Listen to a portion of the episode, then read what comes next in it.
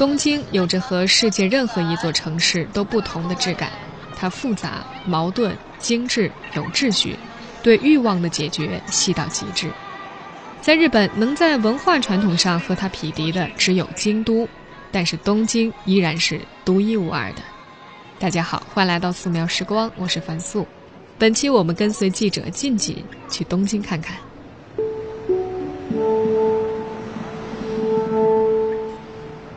东京著名的鬼子母神表参道周围是日本传统的民居群，因为土地私有，房屋各不相同，但是都线条简洁，楼高不过两三层，门前有小小的庭院，都摆上了别致的盆景和雕刻。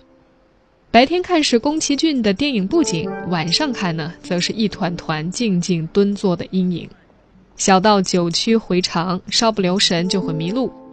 这片民居呢，总是出奇的安静，偶然碰到一个人会让人吓一跳。静静找到了一家特别小的卖猫饰品的店铺，弯腰进去，店主点了点头，继续织有猫脸图案的杯垫。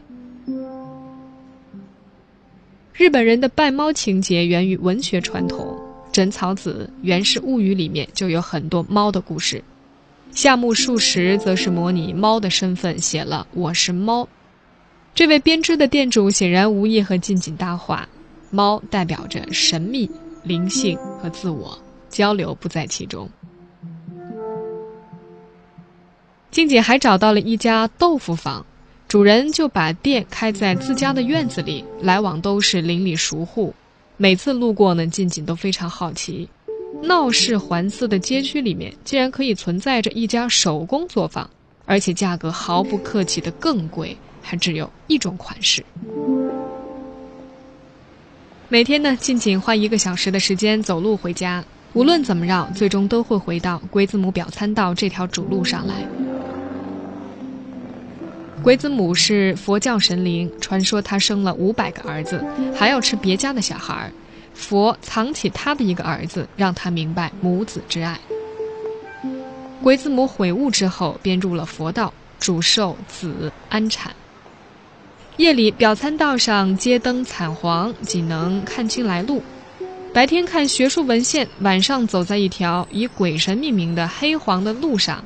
静静说，那是他在东京最奇异的经历之一。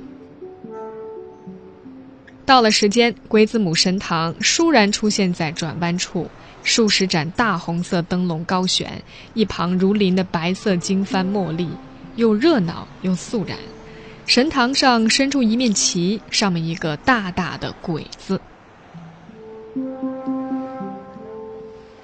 租住的房子就在“鬼”字不远处，是一栋木结构的二层小楼。一楼有厨房和餐厅。英国男人杰克占据了唯一一个大卧室。他来日本旅行过一次，之后就搬了过来。目前在酒吧打工。有时候经过他房间门口，看见他的日本女朋友横在皱成一团的床单上，但从来没有看见过他的脸。二楼还住着一个法国交换生，经常抱怨自己在这没朋友，然后关起门来吃便当、看电视。静静第一次在旅行中有了长时间歇脚的地方，他躺在榻榻米上。他知道不远处新宿正闪烁着歌舞伎厅的招牌，居酒屋的小火锅也煮起来了。池袋的阳光城如阳具一样直指向天，背后东舞西舞连成看不见的山海。但现在他庆幸能够在东京汹涌的漩涡中有一只锚，可以不必为错过任何事情而焦虑。静静觉得东京奢侈的给他提供了一个缓冲地带，而且一路有神灵庇佑。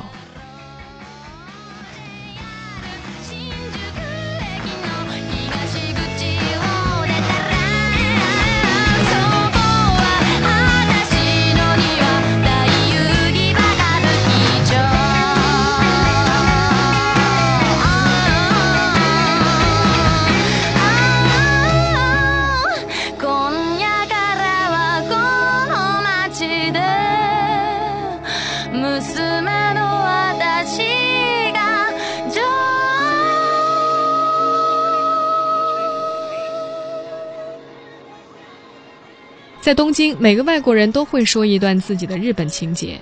近景在早稻田大学的老师是美国人，他大学二年级的时候来日本交换，之后就再也没有回去，一留三十年。他记得最初被日本小城令人愉悦的平静、礼貌和安详所吸引，那是与美国激进的个人主义和进取精神大相径庭的文化。现在，他会在开门的时候为所有人服务，一口一个请进，用日语说。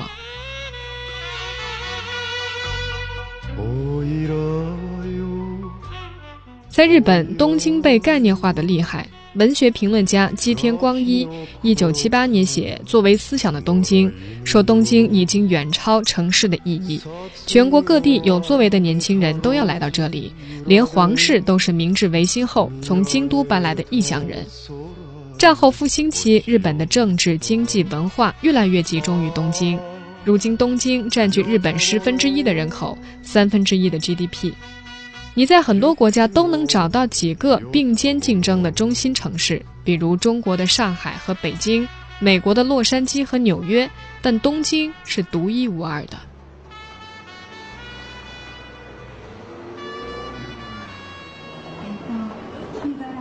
因为住宿和学习的地方都是在新宿，所以这里成为近景在东京的中心。一九五零年代，东京原都新三区，也就是千代田区、港区和中央区，已经不能够满足战后日本的经济发展。政府提出建设副都心，也就是新宿、涩谷、池袋。如今呢，新宿是大都市的典型样本，高楼摩肩接踵，街上人群密不透风。它最显眼的标志呢，就是车站。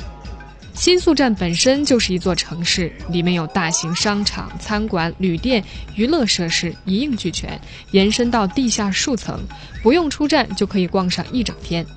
站内有几十个出口，对应着新宿的不同街区。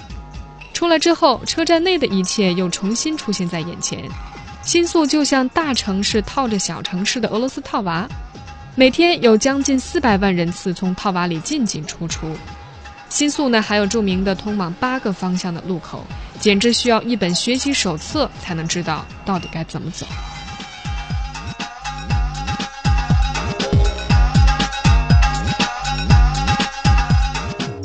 近景第一次去东京的时候呢，住在比较传统的日式民居，每次从新宿回来都觉得很穿越。但这并不是说东京鲜明地分成了商业区和传统区、西式建筑和和式建筑。东京是个均质化的城市，各个地方差别不大。如果沿着某条线把北京切开，横切面上有国贸这样现代化的地方，也有城中村这样前现代的地方。东京有不同功能的分区，但是发展水平很均衡。银座仍有挂着明治维新思想、和魂洋才旗帜的百年面包店。无论多么偏僻，走到哪儿都能看见自动售卖机、便利店和严格分类的垃圾回收。东京地图的单位不是张，而是本。每个车站呢，又都可以取到本区域的分地图，信息因此变得无用。它的驳杂最适合绘制私人地图了。皇宫重要，但对很多人来说只是遥远的一瞥。城内其他以侘寂风格闻名的建筑更令人有共鸣，隐而不扬，朴素和谐。还让近景意外的是，东京的甜点在口感、造型、想象力方面十分的惊人。联想起他在欧洲见到的，顿觉欧洲大多数店里卖的甜点看起来像是被锤子砸过一样。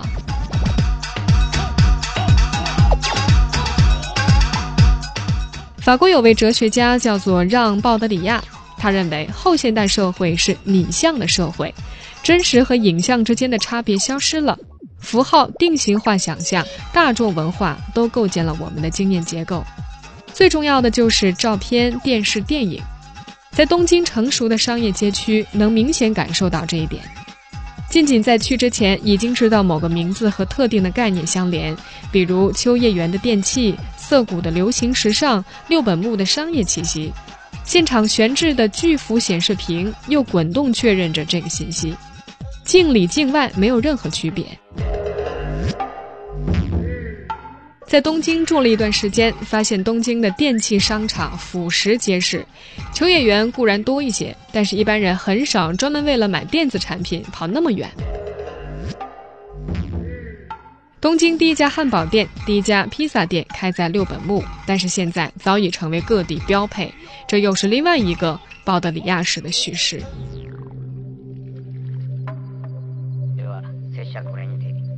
回到住处，一切抛诸门外。这片民居楼与楼之间间隔极窄，邻居的猫不时跑到静静家的阳台上来。进门脱鞋、净手，室友们已经睡下了。他要轻手轻脚地上楼。传统日式民居是木质结构，内里装修也是木头，受到一点压力都会发出吱呀的声响。如果这是家庭，每个人难掩隐私和秘密。导演小金安二郎拍日常生活，有一个榻榻米的视角。住在这样的房子里，会理解榻榻米视角实际上是人的视线交汇而形成的剪辑路线。它提示着日本家庭中人和人之间的关系因过度暴露而略微的拘谨，但又不失亲密坦然。静静说：“现在回想起来，关于东京的最深刻印象之一就是孤寂。他的经验中，在大多数城市，哪怕只待几天，都会和他发生联系，但是东京却很难。”享受他提供的服务是很容易的，走进他的过程就像剥洋葱，每一个步骤都碰到热辣辣的不情愿。最可怕的是，包到最后并没有迎来想象中的大团圆结局，双方还是并行不悖。著名建筑师中村拓志设计的元素东极广场上，通往商场 Omahara 的入口处是好像万花筒般的镜像通道。置身其间，服饰、草木、广场上的游人，在三角镜里影影绰绰。仔细看呢，却只是自己一个人。这就是东京最好的隐喻，那样有质感的意象，都是敞亮的幻觉。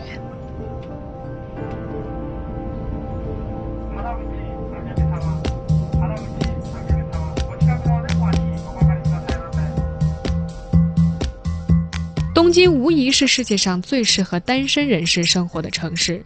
想去任何地方，地铁线路四通八达。东京修了十几条地铁，翻开日本线路图，那简直就是解不开的麻线团。欲望都市中的纽约，男人女人会因为争抢出租车而调情。在东京，这样的版本是痴汉和电车男，他们有欲望，但几乎没有发展亲密关系的能力。如果不想见到男人，还有大把的女性专用车厢可选。便利店三步一间，便当五百到一千五百日元不等，饿死是很困难的事情。东京对自动贩卖机的态度简直就是疯狂，你可以在上面买任何东西，饮料、食物、车票、香烟等等。最特别的是快餐店，大部分快餐店都设有单人座位，大家排成一排，谁也不看谁。更有甚者，入口处放着点餐机，按下套餐按钮放入前，后厨那边就接到指令，过一会儿，一个服务生就会为你端上点好的饭菜。东京为你考虑了所有的事情，从基本的衣食住行到暧昧的心理需求，比如厕所里有音乐，掩盖小便不雅的声音。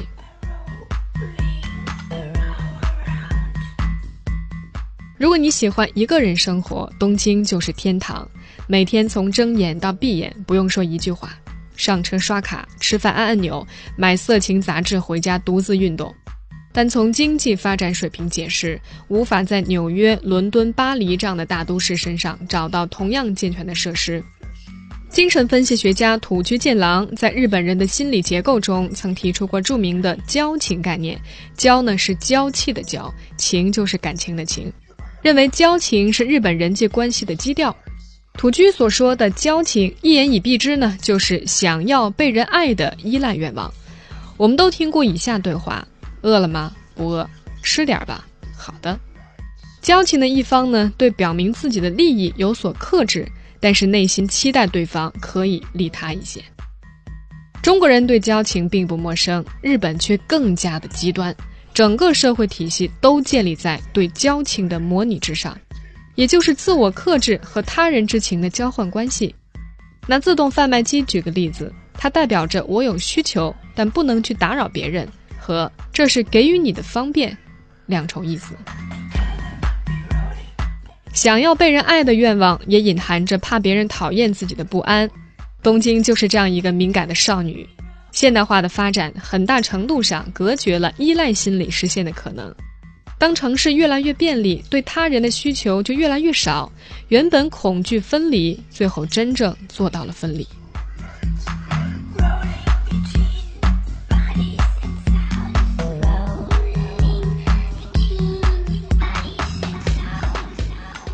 静静回忆到，刚到东京的时候，还没有意识到这点。他的注意力全部被美食、街景和神社吸引了，尤其记得站在东武商场地下的美食礼品街，食物精致美艳的程度让他几乎哽咽。那时候他在欧洲待了一年多，最常吃的东西呢是自制炒意大利面，更不用说药妆店从眼睫毛关心到脚指甲，文化遗址从街头排到街尾。大约一个礼拜的时间，他都处在亢奋的状态，每天逛到深夜才回去。后来渐渐平静了，奇观矮化成生活，东京开始显露他巨兽的一面。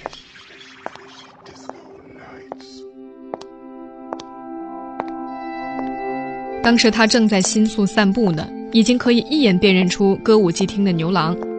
走过一个街角，突然间人都不见了，他在建筑丛林中迷了路。四周是百米以上的摩天大厦，一栋接着一栋，天空被分割成几何形状，钢铁和玻璃冰冷地堵住去路，人走入其中，渺小的好像一只蚂蚁。整个城市呢，像《千与千寻》中的无脸怪兽一样，沉默地跟着你，吞噬掉苟延残喘的气息。他说他当时惊恐极了，即便身边没有任何人，于是明白为什么怪兽片都和城市密不可分。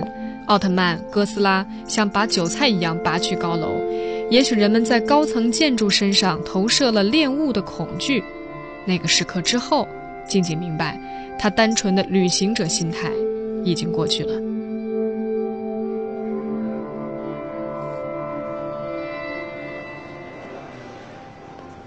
现代性的分割体系和日本特有的交情结合起来，造就了一些颇有意思的社会现象。比如公寓楼的兴起，日本曾长期处于集体农业状态，家庭杂居于木屋，人们之间没什么隐私。但公寓楼和单元阁的普及打破了集体的约束，邻居不会来打扰，父母又在乡下或者小城市，这是东京年轻人的生存环境。香港学者汤真照曾经论述过，公寓楼促进了 AV 产业的发展，因为周围没人关心你到底在做什么。另一方面，也说明人的隔绝和孤独。基于东京的一系列亚文化，御宅族、单身寄生族、暴走族等，都可以借助这个角度来理解。村上春树的《挪威的森林》在日本是御宅圣经，传到中国成为一代人的性启蒙读物，其中的文化差异可见一斑。尽管分割到个人，日本也没有发展出西方式的个人主义。学者正村俊之给出的解释是，事先防止社会对立的可能的措施得到了发展，就是说，日本有不愿意麻烦别人的心态，已经预先和外界妥协，放弃了主动的对立姿态，所以日本人看起来有些去差异化，显得极有秩序。走在东京街头，人群自动分成两股，来去的方向绝不混淆，就像水流之中隔了一座无形的墙。关东地区左侧站立，右侧通行；而在关西地区，右侧站立，左侧通行。静静说，他适应了东京的走路习惯后，出了大阪的火车站，顿时不会走了，似乎要撞上迎面而来的每一个人。他不禁冷汗涔涔，觉得自己冒犯了所有人。他感受到，只需要很短的时间，日本就会把一个异乡人规训成视本地风俗为理所当然的识时务者。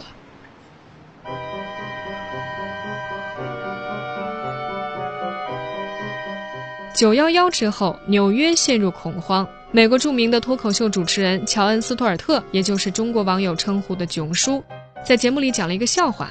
他对大灾难感到非常沮丧，可没过几天呢，就在自己家门口看见一个乞丐自在地打手枪，顿时知道这个城市仍然没有改变。三幺幺之后，日本核泄漏的影响逼近东京。所有的人秩序井然的买食物秩序井然的进行反核示威于是世界知道东京还是那个东京。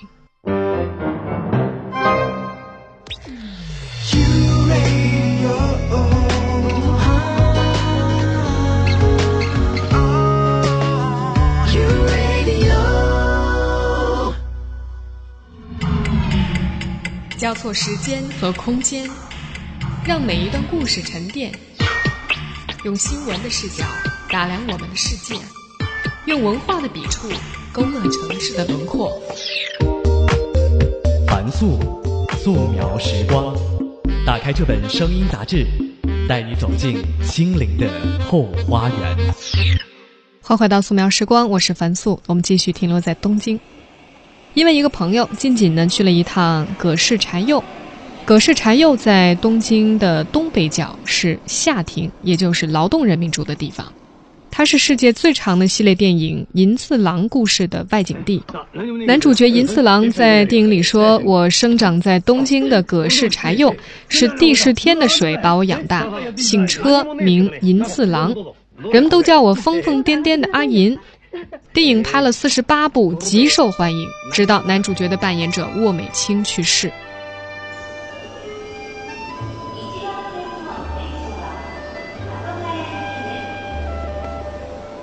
出了柴又车站，第十天表参道口立着银次郎的扮演者渥美清的铜像。每一集银次郎的故事，主人公四处流浪，爱上一个姑娘又离开，整个柴又都是银次郎的味道。他喝酒的饭馆，喜爱吃的草饼，还有一座银次郎博物馆。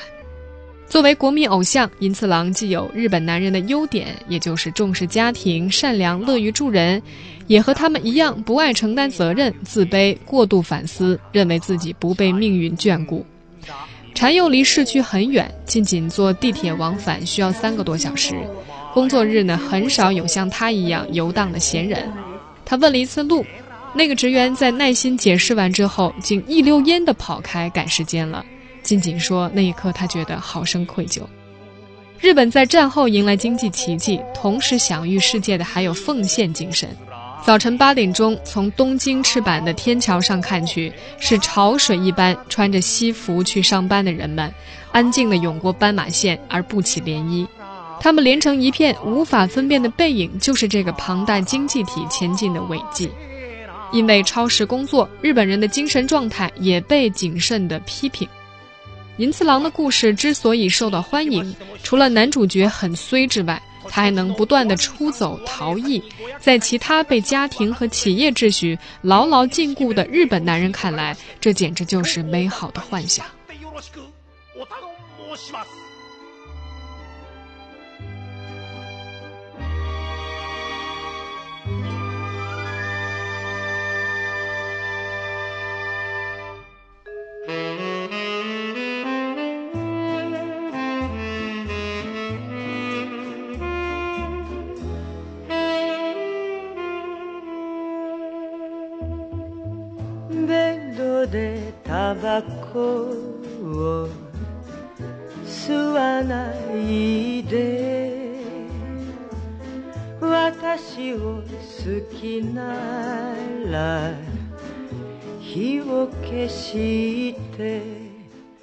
日本男人有一个真实的出口，那就是在居酒屋。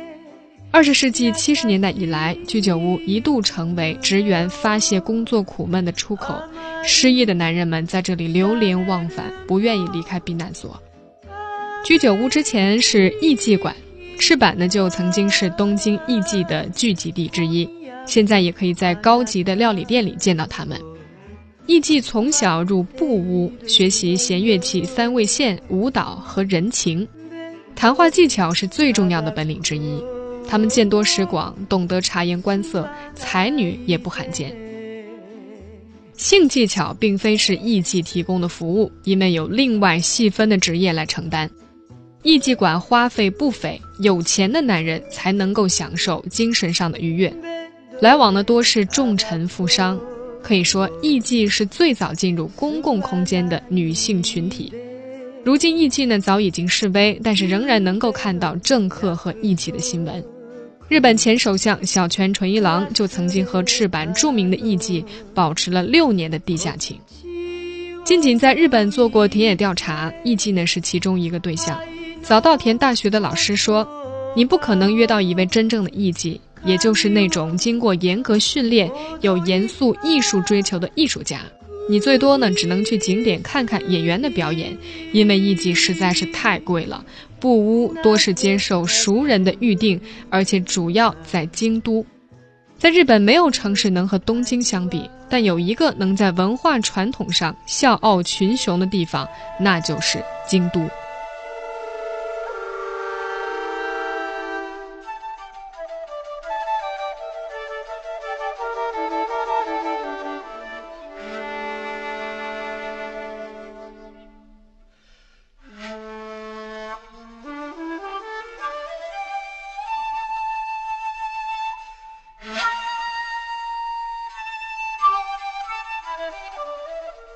近景呢，还讲了一个他跟家庭主妇早川交往的故事。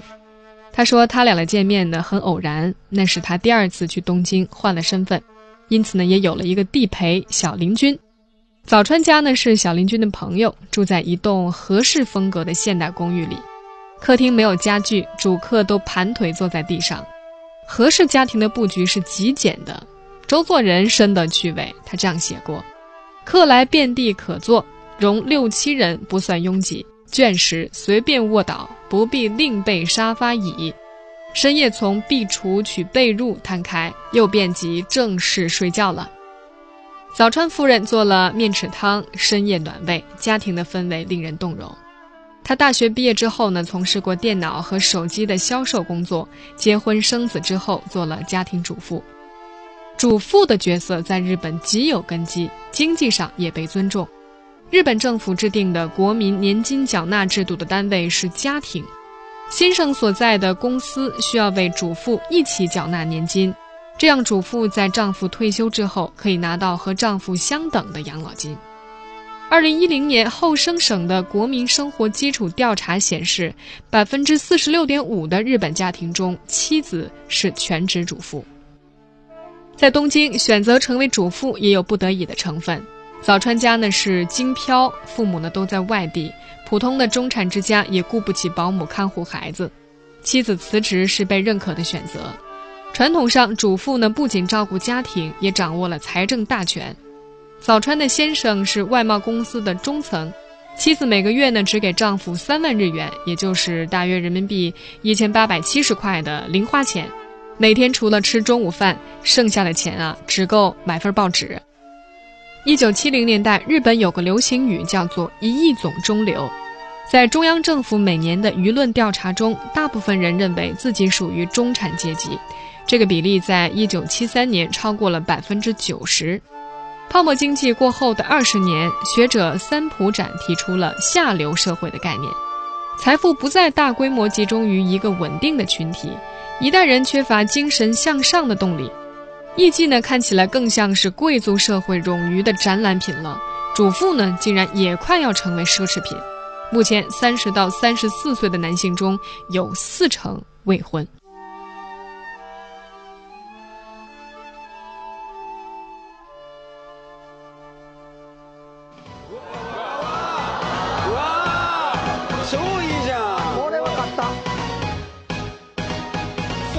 在东京最火的女子团体 AKB 四十八，正好是以上两种角色的反面，不再有一对一的私人情感交流。AKB 四十八呢，更像是按照集体意愿塑造的商品。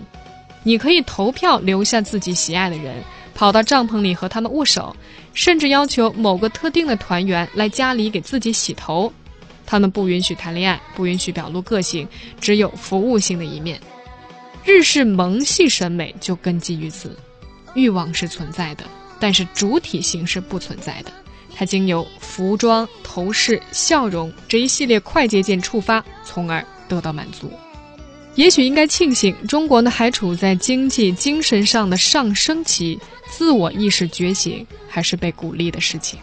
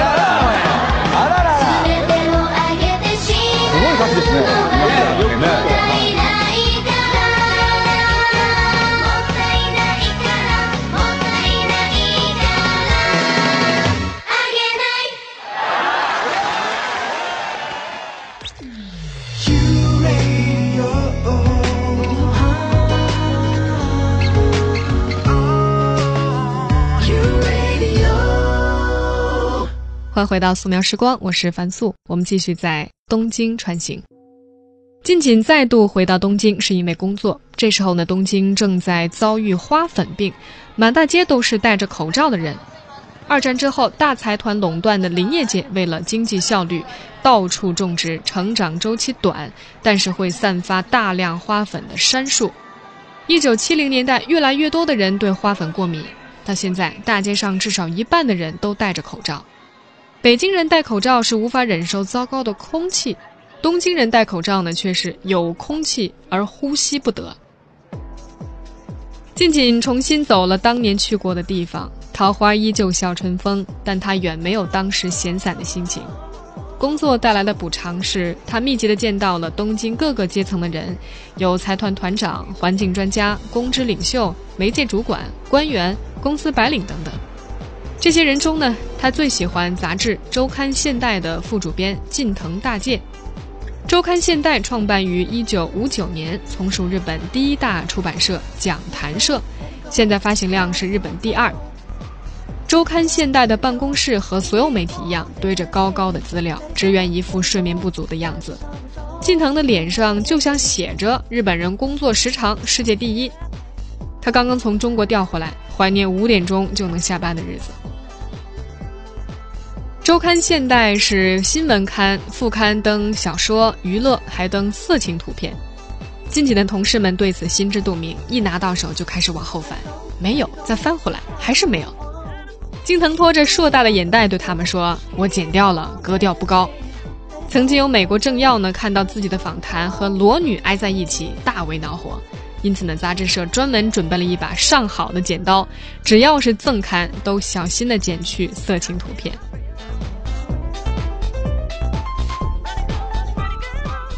日本出版自由，杂志为博销量登色情内容很常见。当时日本最火的脱星呢是谭蜜，玉体横陈的高清大图，恨不得登上目力所及的每一本杂志。二零三年大热的日剧《半泽直树》，请他饰演一个性感角色，只要他出场的时间，本来就很高的收视率更窜上去了。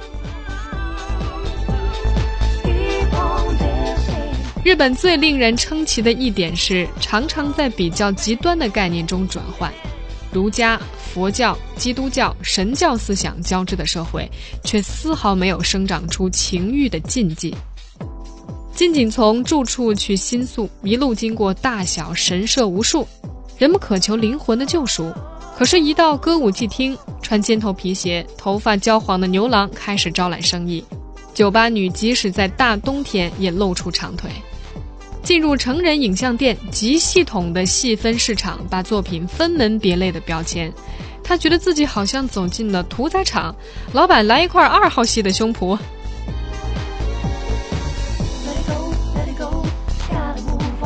美国学者本尼迪克特在《菊与刀》中试图解释，日本人从一种行为转到另一种行为，绝不会心里痛苦。在日本人的生活中，矛盾已经深深地扎根在他们的人生观之中。有时这种转换会遇到现实问题。日本1958年开始实施卖春防止法，也没妨碍歌舞伎厅的活色生香。近景向驻日多年的李兄讨教过这个问题。他说呢，案内所也就是性服务介绍所，只提供联系信息而不提供场所。卖春行为由双方约在酒店，算是个灰色地带。于是这让人想起便利店里的杂志上的色情图片，很多都是被纸条粘着的，需要回家才看。公众场合看不到最禁忌的图片，虽然只有一层纸的隔阂。近藤不喜欢自己的杂志上登色情图片，他有着严肃的新闻追求。而且已经被两任首相告过了，兼职人告了他两次，一次因为他调查私情，一次因为他揭穿谎言，罪名当然都是虚假报道。近藤曾经接到过线报说，兼职人私会情妇，他带领五人调查组驻扎在兼职人下榻酒店的隔壁，用针孔摄像机、录音机记录下了证据。有趣的是，近藤在酒店遇到竞争对手周刊文春的记者，两人相视，立即知道对方在做什么。对方问：“你来这儿做什么？过周末。我也是。近景问近藤：“你不怕被报复吗？”他说：“日本从起诉到下判决大约需要一两年，那个时候首相早就换了。”菅直人执政十五个月，是从小泉纯一郎卸任以来第一位任期超过一年的首相。稳定的高素质公务员集团是日本政坛的基石，政党和官僚集团的斗争再激烈，政府还是正常运转。但也不是一点影响都没有，耗时过长的规划就比较难执行。大多数的普通人对政治抱着隔岸观火的心情，觉得和自己没什么关系。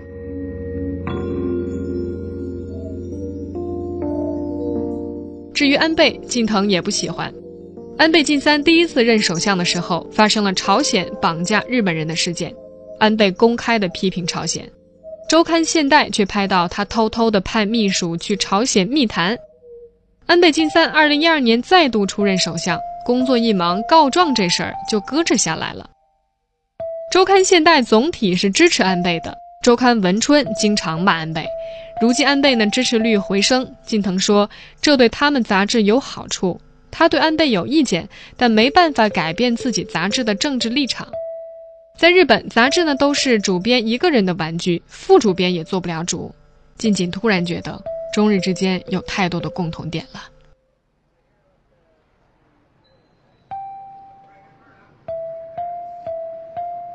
回国之后的一段时间。近景看到近藤大介出了本书，名字叫做《中国缺什么，日本缺什么》，内容并不刻薄，主要是写自己的亲身经历。中国缺优质服务、团结精神和技术，日本人缺责任感、年轻人和世界视野。至于这些现象背后的原因是什么，没有更加深入的分析。中日之隔阂又岂是现象就可以解释的呢？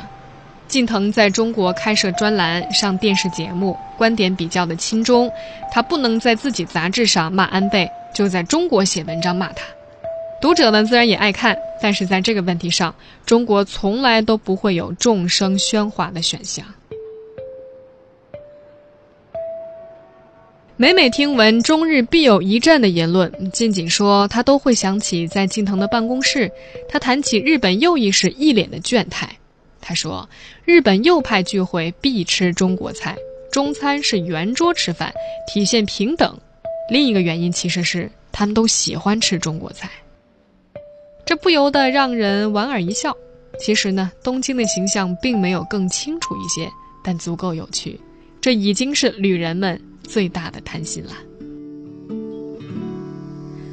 Why do birds?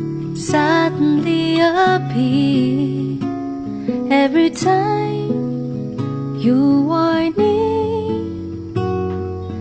Just like me, they long to be close to you. Why do some fall down from the sky every time you walk by? just like me.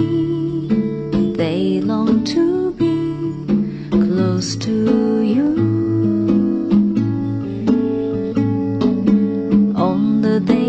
You were born, the angels got together and decided to create a dream come true. So this wrinkle moon that's in your head and golden starlights in your eyes of blue. That is why all the girls in town follow you all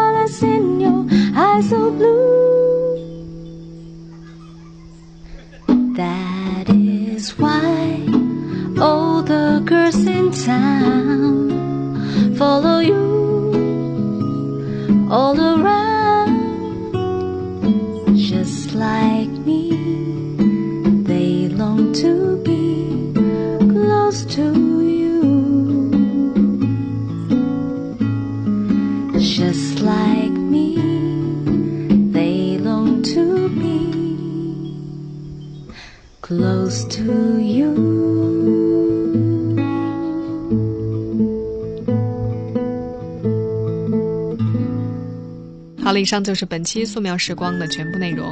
文字呢是由穿越人文旅行杂志提供，谢谢他们。声音设计由本人完成。如果有任何想对我说的，还是老办法，凤凰 U Radio 中横线凡素，这是我的微博，微信的私号啊，我只有这一个私号，是 Ivana 凡，怎么拼呢？I V A N A F A N。我们网上再聊，拜拜。